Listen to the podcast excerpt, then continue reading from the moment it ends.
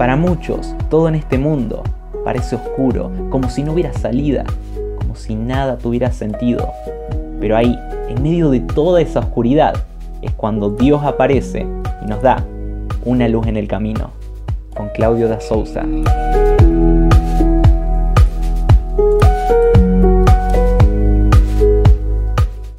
Hola, ¿qué tal? ¿Cómo están? Una vez más les doy la bienvenida a la serie Una luz en el camino y otra vez tratando el tema del desánimo.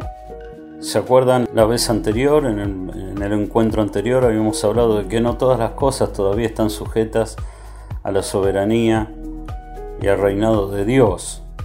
Y que hubo una persona que sí ha sufrido, o sí sufrió, el desánimo de una manera muy, muy evidente, como otros en la palabra de Dios. Pero íbamos a, a centrar nuestra mirada en el caso del profeta Elías. Ahora, antes de, poder pensar en él, quisiera poder eh, describirles cuáles son los síntomas de desánimo para saber si realmente estamos desanimados o tenemos algún, alguna otra cuestión que puede ser algún síntoma patológico y, no, y no espiritual o físico. Eh, la misma palabra de Dios nos habla de esos síntomas y los describe. Por ejemplo, la persona desanimada es una persona que tiene un alma abatida. Dice Salmo 42, versículos 5 y 6. El Salmo 43, 5 también dice lo mismo. Tenemos también, como vamos a ver en el caso de Elías y de Jonás, un deseo de morir antes de seguir viviendo. Está ahí Elías en Primera Reyes 19 diciendo, es mejor la muerte que la vida porque no soy no soy diferente a mis padres. En tercer lugar, las lágrimas que quitan el, el apetito. Dice que las lágrimas se transforman en el pan de cada día y de noche la persona estaba, está alimentada por desesperación y eso lo único que logra es aumentar la depresión. Lo dice el mismo Salmo 42. En tercer lugar, tenemos que entender que muchas veces nuestra personalidad, la química del cuerpo, conceptos o sentimientos aprendidos nos juegan en contra y, entonces terminamos eh, desanimándonos por cosas que quizás otras personas no se desanimarían. Eh, quizás eh, hemos tenido una infancia donde, donde se nos ha presionado demasiado, donde se nos ha criticado demasiado, donde, donde se nos ha se nos ha valorizado tan poco que cualquier cosa nos hace recordar eso y nos hace desanimar recordándonos aquellos momentos donde fuimos criticados. Entonces, estos son síntomas eh, del desánimo. El desánimo produce debilidad y muchas veces estamos desanimados y cansados espiritualmente o emocionalmente o físicamente, y ahí es cuando nos encontramos en ese estado de debilidad. Entonces tenemos que entender muchas veces que ese desánimo hace bajar nuestras defensas espirituales.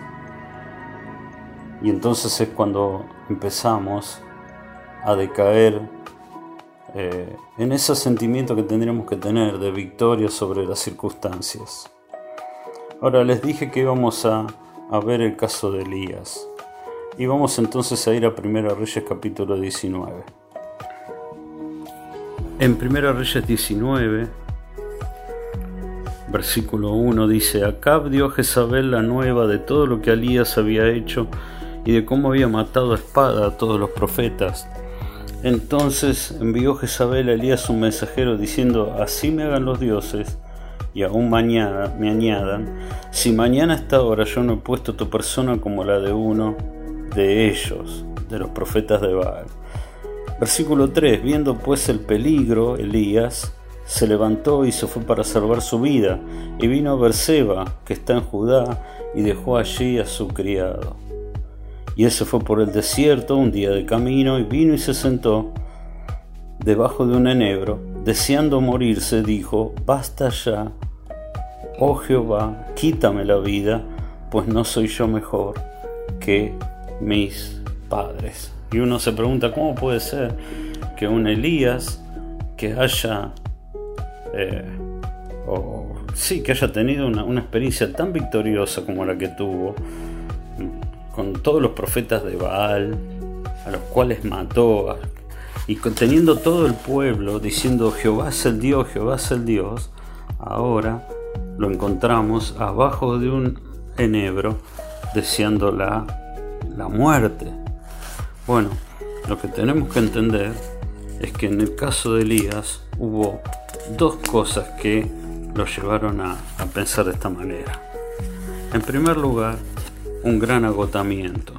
Si uno presta atención a todo lo que vivió él, no solamente estuvo allí en el monte eh, con, los 400 profetas de la Baal y los 450 profetas y los 400 profetas de Acera, ahí en Carmelo, eh, en una situación súper estresante de una gran lucha espiritual, sino que después mató a los 400 profetas de Baal, pero además, cuando ora por la lluvia y vuelve, dice que volvió corriendo delante del carro de Acab, el rey.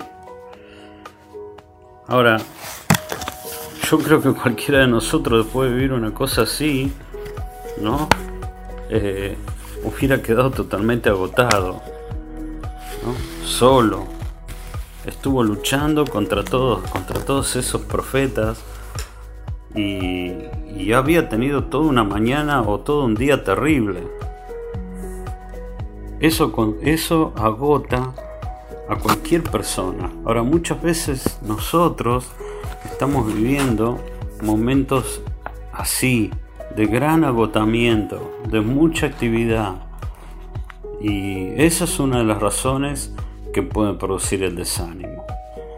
Eh, eso es lo que le puede ocurrir y lo que le ocurrió a Elías y te puede ocurrir a vos en cualquier momento. Ahora, la segunda razón por la cual eh, Elías cae en el desánimo, y esto es importante también, es que él no entendió el plan de Dios y se formó expectativas de lo que podía llegar a ocurrir que luego al fin y al cabo no ocurrieron. Entonces, eh, muchas veces nosotros hacemos las cosas pensando de que Dios va a obrar o tendría que obrar de alguna manera, pero en realidad eso no ocurre y ahí es cuando se produce el desánimo. Así que, bueno, tenemos estas cosas, cosas en las cuales tenemos que pensar. Quizás he tenido falsas expectativas o quizás estoy viviendo una tremenda actividad, no solamente espiritual, sino también laboral, que han producido mi desánimo o encontramos personas así que están desanimadas eh, por estos motivos bueno, podemos decir o podemos encontrar de esta manera que, este es el origen de su desánimo. Así que les espero la próxima. Así podemos encontrar la solución definitiva. Ya pudimos darnos cuenta que podemos desanimarnos. Ahora podemos darnos cuenta cuáles son las razones de ese desánimo. Pero en la próxima vamos a ver cómo solucionarlo.